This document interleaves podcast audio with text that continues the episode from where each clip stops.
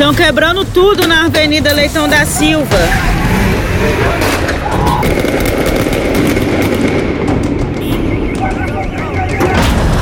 Pessoal, ônibus incendiado agora na Avenida Maruípe, aqui, ó. Manifestação. Aqui, ó, na Avenida Marechal Campos, tudo fechado, ninguém passa. Atentado aqui agora na Leitão da Silva.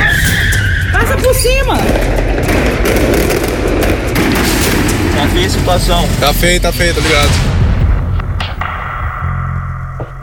A Grande Vitória passou por um dia caótico na sexta-feira, 14 de fevereiro, quando bandidos da região do bairro da Penha aterrorizaram principalmente a Avenida Leitão da Silva, em Vitória, e movimento que estendeu para outros bairros da região metropolitana. A justificativa foi a morte do jovem Caio pela polícia, mas a história, digna de uma série ou de um filme premiado, é muito maior e mais complexa do que isso.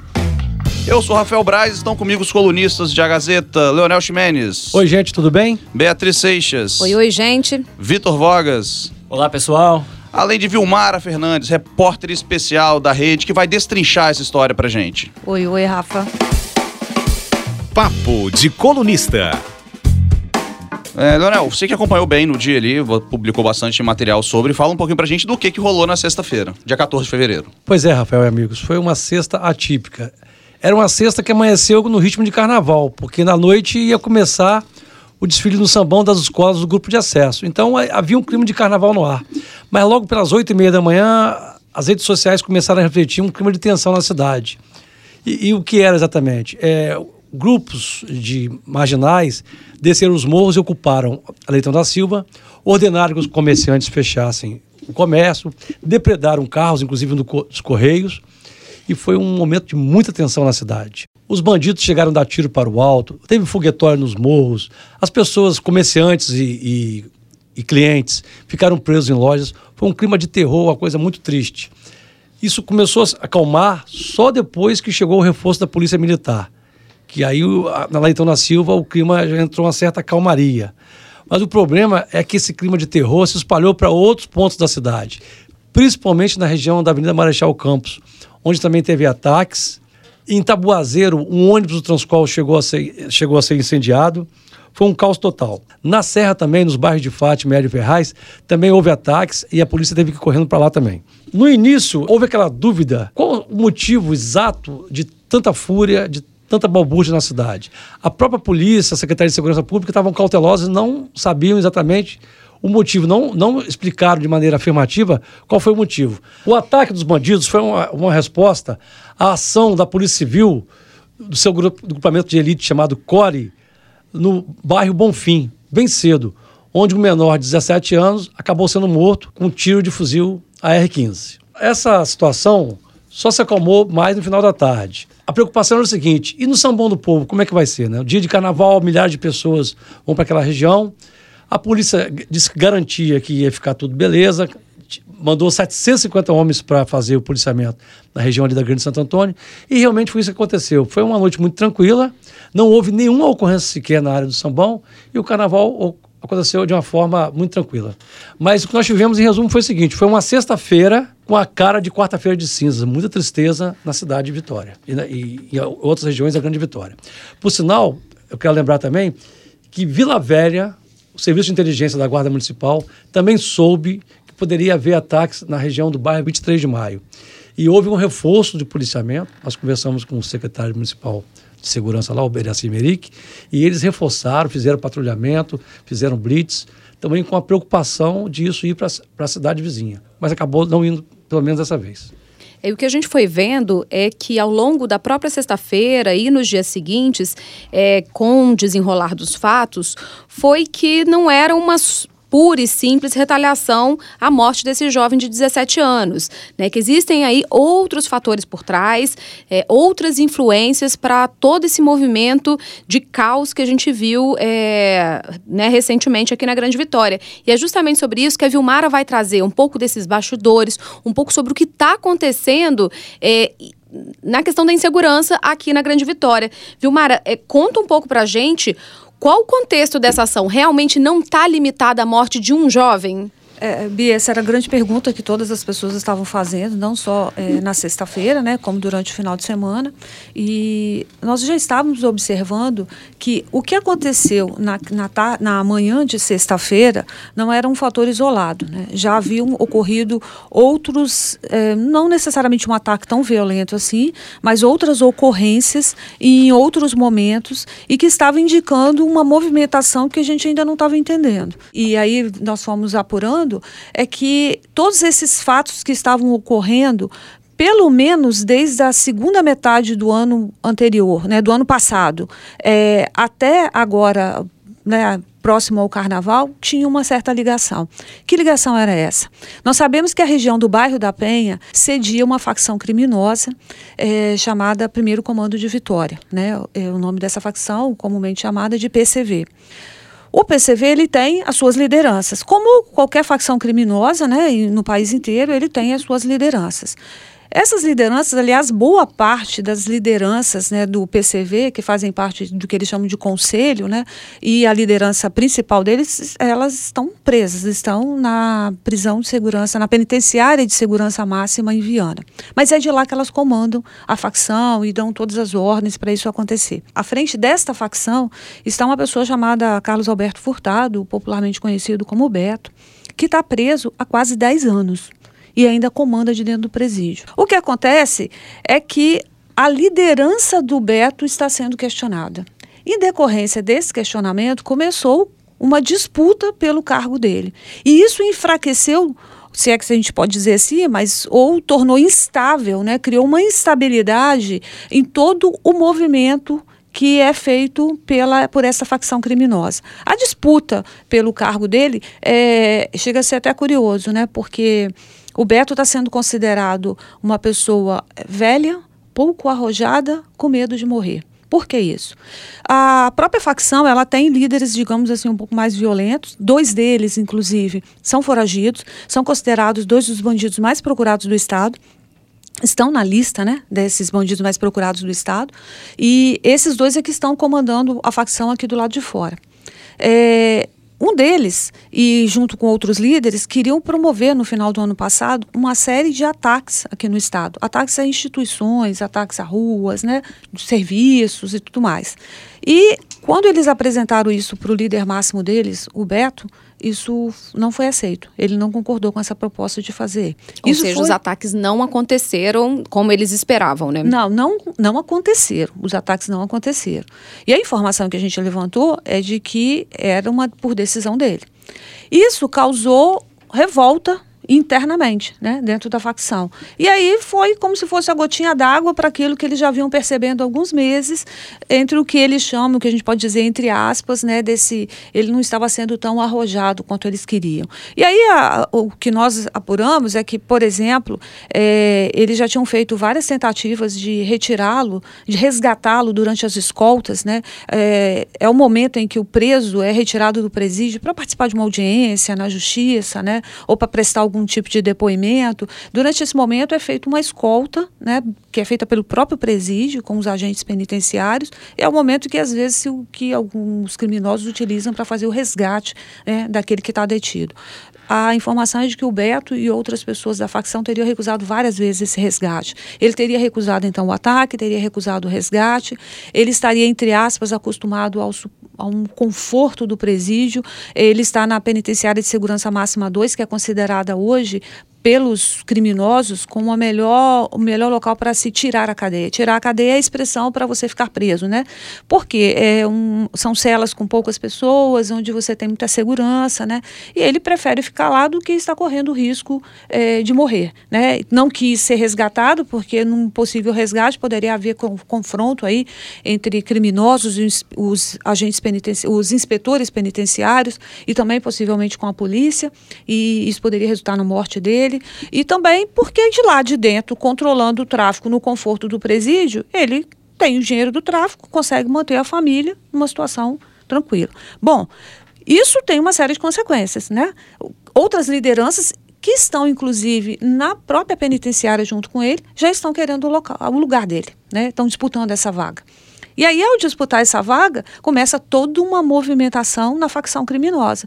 E aí, as ordens dele nem sempre são cumpridas ao pé da letra. É, há relatos de que, por exemplo, essa é uma facção criminosa, a gente tem visto nos últimos anos é, ocorrências, conflitos em vários morros, né? De, principalmente de Vitória, mas também em outras áreas. O que, que acontece? É a facção tentando expandir seu território. E a expansão do território, ela se dá com a tomada de bocas de fumo né, em outras áreas.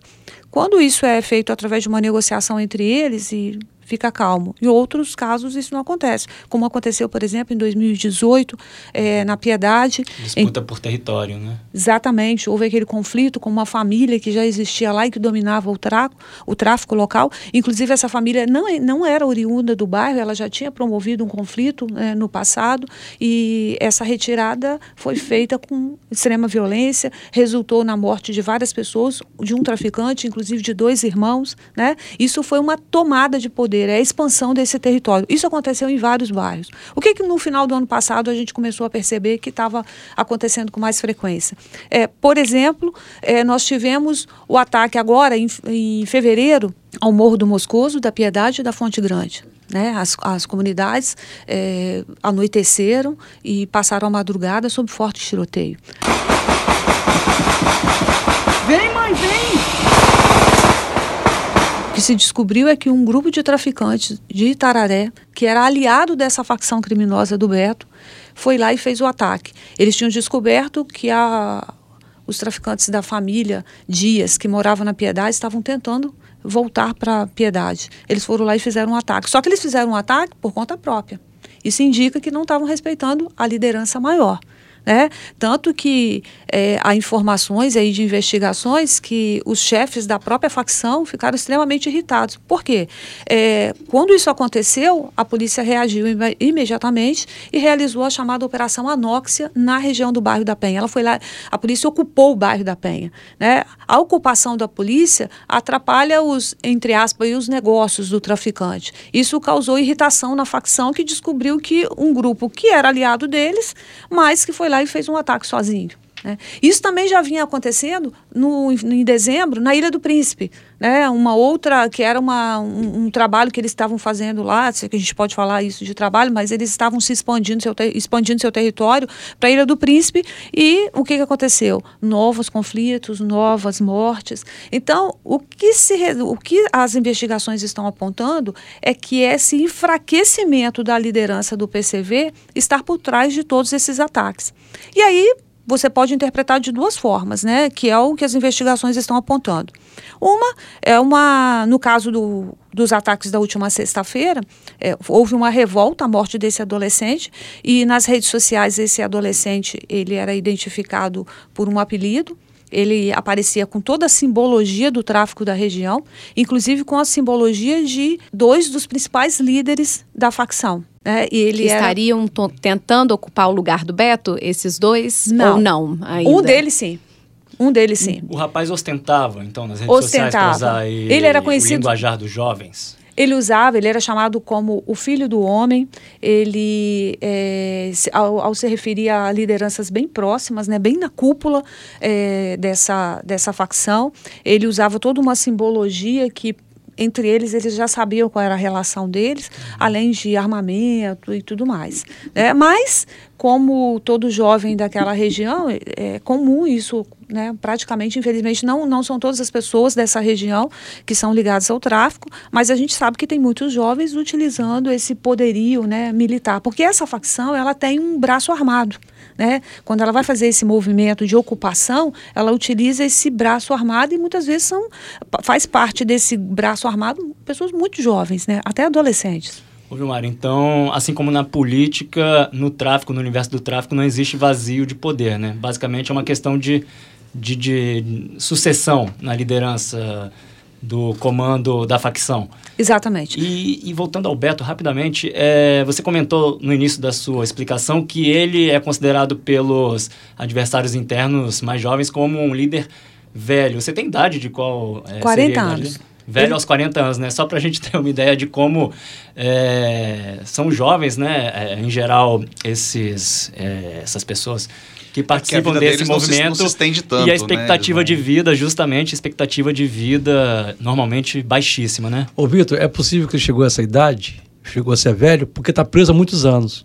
Porque se tivesse solto, infelizmente, essas pessoas morrem muito cedo.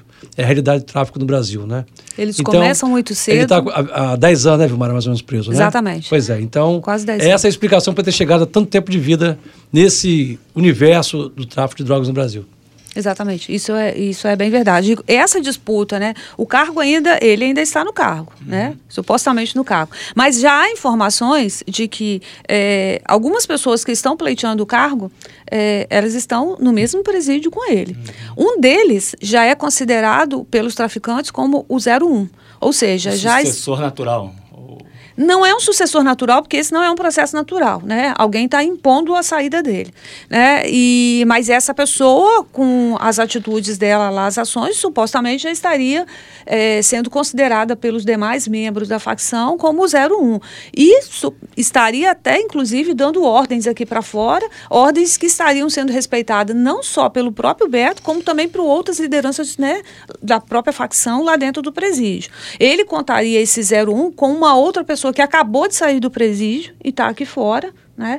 E que também já estaria criando eh, outros cenários aqui para que favoreceriam essa mudança de cargo. né? Os ataques, então, de sexta, Vilmara, eles demonstram toda essa instabilidade e eles tiveram ou não o aval, por exemplo, do Beto ou é dessas outras pessoas que estão circundando e querem demonstrar a força que eles são capazes de ter no movimento?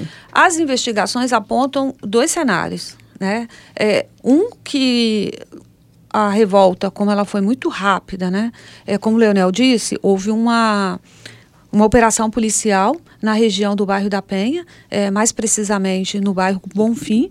É, o Cório foi lá fazer um cumprimento de mandado de prisão. né? E nesse momento eles seriam avistados é, quatro pessoas no alto de uma pedra e uma dessas pessoas era o Caio Mateus que acabou morrendo. É, nessa operação, lembrando que a, a região toda já está ocupada pela polícia militar e, e o o CODE fez a operação, acabou no confronto com eles lá, porque os policiais argumentam que eles apontaram armas e dispararam contra os policiais, eles reagiram e aí nessa reação o jovem morreu. E eles saíram e foram continuar o cumprimento de mandado de prisão em outro município, no caso Vila Velha, e eles não chegaram a se aproximar da região onde o, o jovem estava e ele teria morrido. Então essa reação foi muito rápida. Lembrando que o Beto está no presídio. Né? É, no final do ano passado, a gente até publicou uma série de matérias falando que esse contato aqui fora era feito inclusive por intermédio de advogados. Alguns advogados chegaram até a ser presos a partir de uma operação do NUROC. Então essas decisões vindas do Beto, elas não podem, não são tão rápidas quanto de hoje, né? Embora a gente saiba que eles têm acesso até a celulares em algumas circunstâncias e tudo mais. O que se avalia é dois cenários. Um, realmente uma reação extremamente violenta à morte do garoto que tinha muita proximidade com essas lideranças é, e que isso aí era um desrespeito a uma ordem da liderança maior da facção, né? Porque fazer um ataque como esse também tem suas consequências para para o tráfico. A outra que seria uma forma de mostrar para o próprio líder, o Beto, que ele precisa é, reagir e assumir com mais firmeza o comando. Então, ou é uma tentativa dele reagir, ou é uma reação no sentido de que não, não precisamos mais de você. Isso ainda está sendo avaliado nas investigações. Mas fato é que isso pode ter outras consequências, né? É, só pra gente ter uma ideia, a, a operação do, do Core foi, teve início às 7h30, entre 7h30 e 8 horas o Caio já estava morto e os ataques na Leitão da Silva foram oito, entre 8h30 e 9 horas tiveram início. Então foi uma ação e reação muito rápido, né? Foi quase imediato, né, Vilmar? Foi uma... Tomaram ciência da morte do menino e já desceram pra, pra rua. Exatamente, o que também pode demonstrar aí aquilo que a gente já estava relatando, essa falta de controle da facção em relação a seus membros. Né? E, e a gente estava falando da- dessa disputa interna dentro do, do PCV, essa instabilidade da, da- dentro da facção.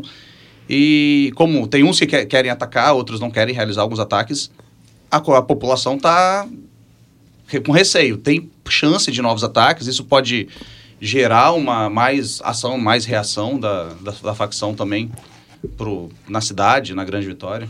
É, as investigações apontam, Rafael, é uma série de ocorrências que podem ter nos próximos meses.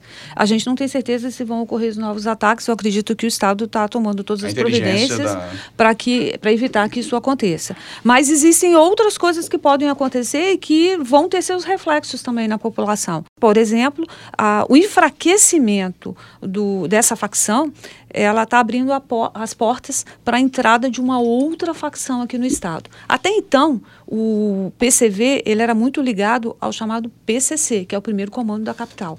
O PCC que fornecia as drogas e que tinha uma relação eh, de muita proximidade com o PCV aqui no estado. Eh, o PCV aqui atuava como se fosse uma franquia do, PC, do PCC. Até no nome, né? Que é... Exatamente, a proximidade. Só que, com tudo isso acontecendo, algumas lideranças eh, estão migrando, procurando outras alternativas. Já se tem registro agora da entrada do Comando Vermelho. Então, isso é uma consequência desse enfraquecimento da estrutura do PCV, abrindo, porta para que, abrindo portas para que eh, facções criminosas de outros estados eh, venham aqui para o Espírito Santo. Isso é uma consequência direta. Né?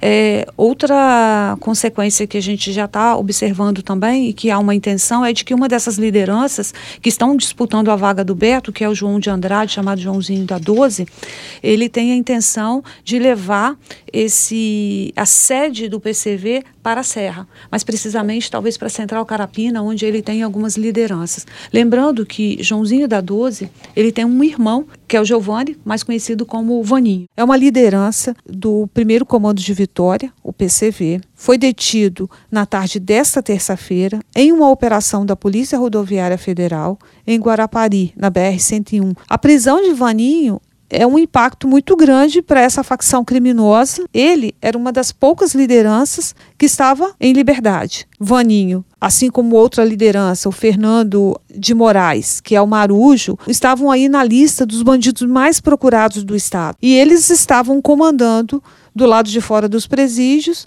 a facção criminosa, né? E a expansão do tráfico aí para toda a grande vitória. Com a prisão de Vaninho, fica somente agora o Marujo. Mas eles estão querendo levar o, o, a sede da, da facção do PCV para a Serra. Nesses ataques de sexta-feira, nós tivemos dois bairros que tiveram toque de recolher, tiveram reações, né? Nós já tivemos, ao longo das semanas anteriores também, eh, alguns problemas com toque de recolher em outros bairros da Serra. Central Carapina é um, um bairro da Serra que tem um problema gravíssimo com o tráfico. E há uma ligação ainda eh, muito forte do tráfico da Serra com o tráfico de Linhares, o que mostra aí uma expansão desse território dessa, facção, ela está querendo expandir esse território dela para outros municípios do Espírito Santo. A gente já vem tendo é, pontuado aí em várias matérias que essa presença já está em outros municípios do norte.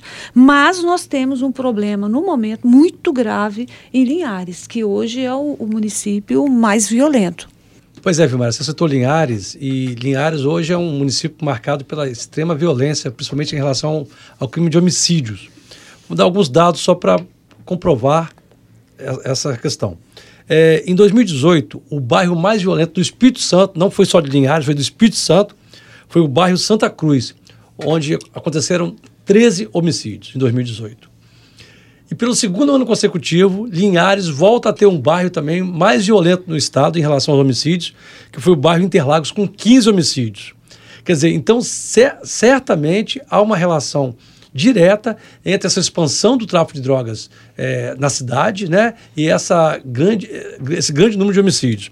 E agora um número muito recente que nós apuramos aqui, Vilmar, é de 1 de fevereiro a 16 de fevereiro, agora, né, 15 dias, um pouco mais, é, em, em, 2019, ocorreram sete homicídios em Linhares todo. Agora, em 2020, já ocorreram 20, um aumento de 85,7% dos casos. Então, vocês veem que não é brincadeira. Linhares é uma cidade que se expande muito, uma cidade que tem atraído grandes negócios, grandes empreendimentos, gerado muitos empregos, mas também tem um outro lado dessa conta, né? Que é o aumento exponencial da violência em relação ao homicídio. Então, certamente, o tráfico de drogas tem um papel importante, decisivo nessa essa questão da violência na cidade. Agora, passando a bola aqui de volta para Vilmara, queria te perguntar, Vilmara, o quanto o governo Casagrande tem conhecimento sobre toda essa briga que você tão bem explicou para nós, nossos ouvintes, e de que forma ele vem agindo para controlar essa situação? Olha, Vitor, é, eu acredito que ele tenha todas essas informações, sim, porque existem investigações, não é de agora, né? É, todas essas facções, é, elas são monitoradas.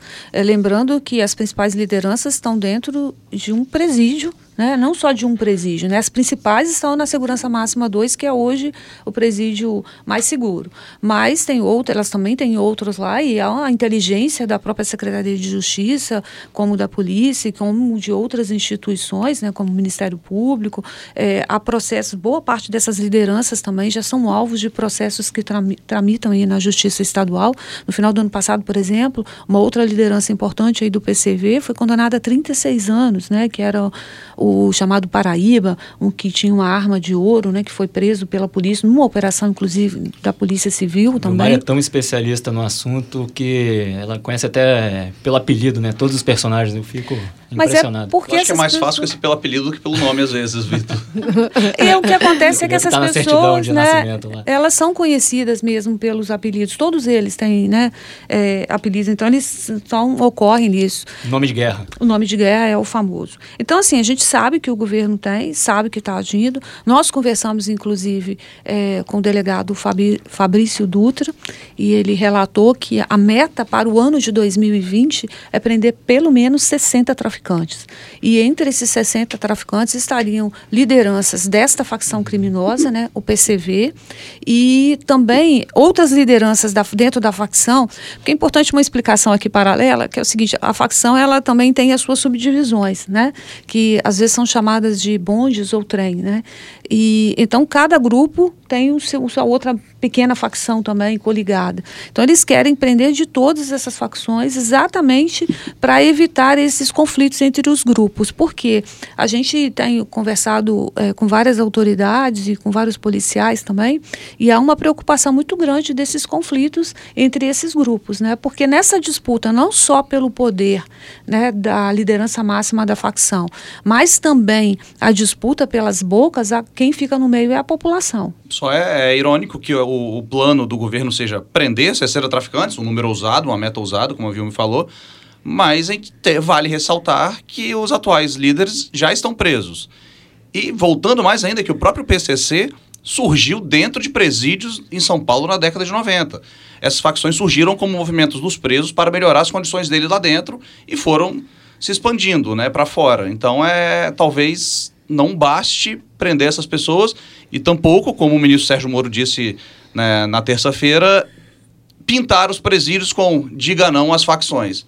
Não dá, né, gente? Parece coisa de diga não às drogas, parece o Leão da Proerd falando, não funciona. É verdade, porque o próprio PCV aqui, né, as principais lideranças do PCV estão dentro do presídio de segurança máxima 2, é o presídio mais seguro do estado, né? E é de lá que eles estão administrando as facções aqui. Então, assim, é, um olhar para os presídios também é importante. As informações são trocadas entre eles, dentro dos próprios presídios, né, das unidades. Né? Lembrando que Viana é um complexo penitenciário, então tem várias unidades. É, não deveriam ter contato entre essas unidades, mas isso existe, né? E ela, eles são separados exatamente pelo grau de periculosidade, mas conseguem mandar suas ordens internamente e essas mesmas ordens chegam aqui fora. Talvez não tão rápido, né, quanto uma mensagem de WhatsApp, mas a gente sabe que tem rapidez sim. Entendeu? O suficiente para eles estarem comandando aqui o tráfico, darem ordem é, sobre qual, qual a expansão que deve ser feita para qual bairro, quantas bocas devem ser tomadas ou não.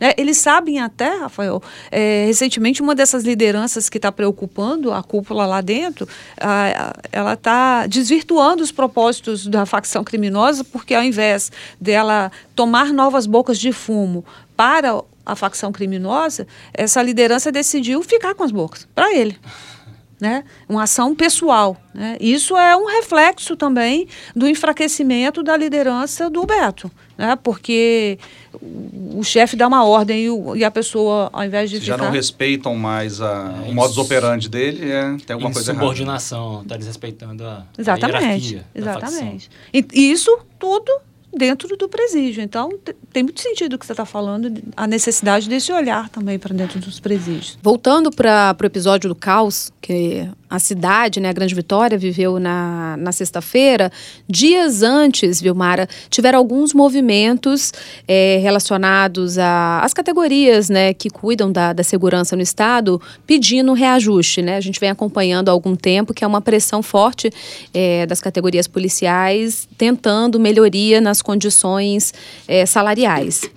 Existe alguma relação desse movimento com os ataques que a gente é, presenciou, viu acontecer? É, Bia, esse movimento aí das categorias da área de segurança, ele é, vem acontecendo desde o do ano passado e ao longo dessa semana eles tiveram, digamos, um acirramento, né?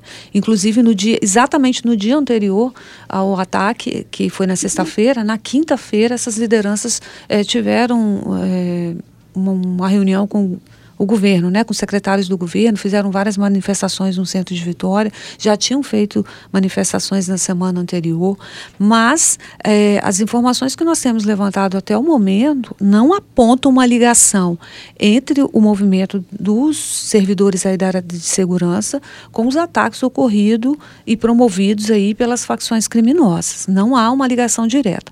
O próprio governador Renato Casagrande, em coletiva na sexta-feira, descartou qualquer ligação. Em hipótese alguma. A operação não foi padrão porque foi eficiente, porque a polícia esteve atuando com muita firmeza. Não há então qualquer ligação entre a negociação com a Polícia Militar e o que aconteceu hoje aqui no Estado? Em hipótese alguma. A Polícia Militar está tendo por parte do governo e a Polícia Civil, os bombeiros, tá tendo, estão tendo por parte do governo diálogo permanente. Nós estamos numa mesa de negociação. Os eventos de hoje não interferem na nossa conversa com as entidades da Polícia Militar e da Polícia Civil. Bem, e sobre essas entrevistas de representantes do governo ao longo da sexta-feira, o que me chamou a atenção, gente, tanto na entrevista do secretário estadual de Segurança, Roberto Sá, na hora do almoço, como na entrevista do próprio governador, mais no fim da tarde, foi como eles parabenizaram bastante a ação policial, um discurso muito forte de valorização das tropas,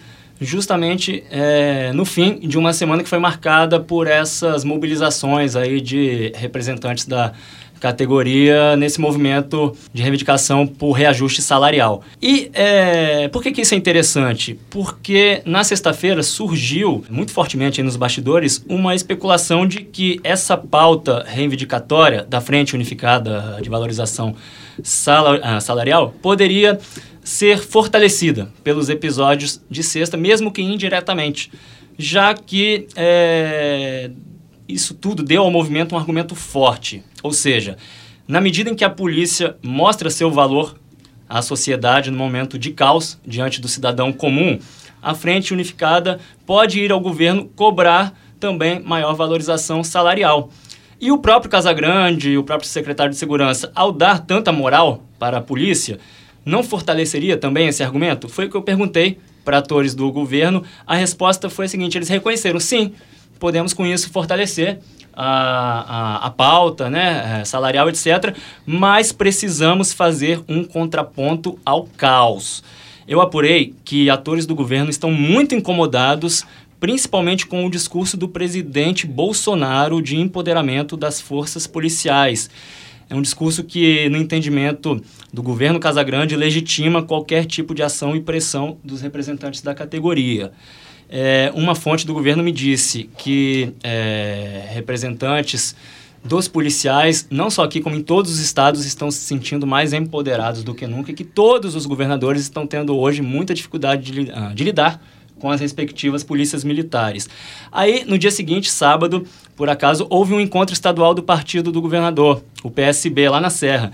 E falando à militância do seu partido, é, o governador Renato Casagrande fez um duro discurso contra o bolsonarismo, contra opositores e contra fake news. Falando para os seus apoiadores, o Casagrande cobrou que todos se exponham, tenham posição clara e defendam o seu governo dos ataques. A frase dele foi a seguinte: quem for omisso neste momento será castigado. É importante marcar posição. Então a gente vê que, no fundo, também há não só uma disputa política, como até mesmo ideológica, né, como pano de fundo.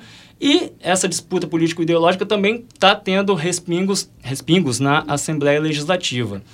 É, hoje ali na Assembleia há um grupo de oposição pouco numeroso, mas muito barulhento e que está incomodando muito o Palácio Anchieta. A gente pode destacar que três deputados estaduais que têm feito, aí desde o ano passado, oposição sistemática ao governo Casagrande, que são Vandinho Leite, Capitão Assunção e, de uns tempos para cá, com ainda mais destaque, o delegado Lorenzo Pasolini. Isso já teve reflexo na sessão dessa segunda-feira. Na Assembleia Legislativa, a sessão caiu em oito minutos, um tempo praticamente recorde até para eles. Né? A gente poderia até imaginar que foi assim, clima já de pré-folia, os deputados querendo antecipar o feriadão é, é, de carnaval, mas não teve nada, dessa vez não teve nada a ver com isso. Foi uma ação deliberada da base do governo Casagrande para esvaziar a sessão no sentido de conter, ou seja, com o objetivo de conter o ímpeto de deputados de oposição em plenário. Para resumir, de modo proposital ali estratégico, os deputados ali de fiéis aliados de Casa Grande se articularam justamente para que não houvesse sessão na segunda-feira. No futebol é como se o goleiro estivesse fazendo cera para ganhar tempo quando o adversário está atacando muito. O goleiro ganha ali alguns minutos. Uma fonte governista confirmou para mim que o movimento foi todo intencional e eles usam uma palavra aí bélica, né? Uma palavra aí do campo é, da guerra mesmo. Se a pauta está trancada em função do veto, o equilíbrio e o bom senso precisam superar a guerra. Nós trouxemos aqui ao longo do programa várias implicações né, para a sociedade, para a população, tanto da, nas comunidades quanto quem está, é, moradores da Grande Vitória, até já Linhares, né, chegando a outros municípios, e também as implicações políticas de, de tudo isso está acontecendo. Né? A guerra, é, seja ela do, do tráfico mesmo, ou a guerra política que se formou. Mas tem também o, o lado econômico. É, eu conversei com o Fernando Libardi, que é diretor jurídico da Associação de Empresas da Avenida Leitão da Silva, e ele né, se mostrou muito preocupado, porque é, a gente acompanhou por muitos anos a, a, os comerciantes ali da região com problemas é, em relação ao movimento, em relação aos negócios, porque teve uma Leitão da Silva que ficou anos em obras. Então, eles ficaram né, assim, reclamando por muito tempo em relação a isso. Aí agora a gente teve a Leitão da Silva entregue, né, voltou a ter uma movimentação maior e eles estão tendo que conviver com essa insegurança. É, a gente tem um áudio do Fernando que traz um pouco dessa preocupação né, em relação a esses ataques desta última semana. É, a avaliação que nós temos da, da última sexta-feira, né, com ato de vandalismo ali de algumas pessoas ali na Leitão da Silva, também nas Marechal Campos e também na Serafim Derense, foi, um, foi um dia de prejuízo para o comércio. Lojas ficaram fechadas praticamente, nessas são, uma, são essas uma das principais avenidas, né, de comércio da Grande Vitória. Então, assim, foi um dia de prejuízo, porque ter a loja fechada em plena sexta-feira, no dia de movimentação alta, um, né, teve muitos reflexos negativos. E uma das cobranças do Fernando, que ele também conversou comigo, foi em relação a ter é, um policiamento mais ostensivo, você ter também ali é, a polícia mais presente, que seria uma forma de tentar evitar é, essa insegurança que acaba afastando o cliente, a população, não é bom para ninguém. Então é isso, amigos. Eu falei lá no começo que a história era complexa, era muito mais complexa do que uma ação e reação. Para entender um pouquinho da, de facções criminosas, assistam Irmandade, série brasileira, tá na Netflix com o seu Jorge. Muito bacana. O diretor falou comigo que não era. que não tinha a ver com o PCC, não, mas é a história do PCC sim. Deixa, deixa abaixo, era só para eles não terem processo. E semana que vem não teremos papo de colunista, mas voltaremos todos renovados pela folia. E por último, agradecer mais uma vez a grandíssima Vilmara Fernandes pela presença aqui com a gente.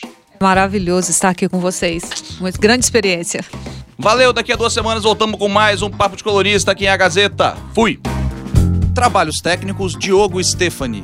Sonoplastia Davidson Borges. Direção Gabriela Martins. Editor executivo Abdo Filho. Direção geral Elaine Silva.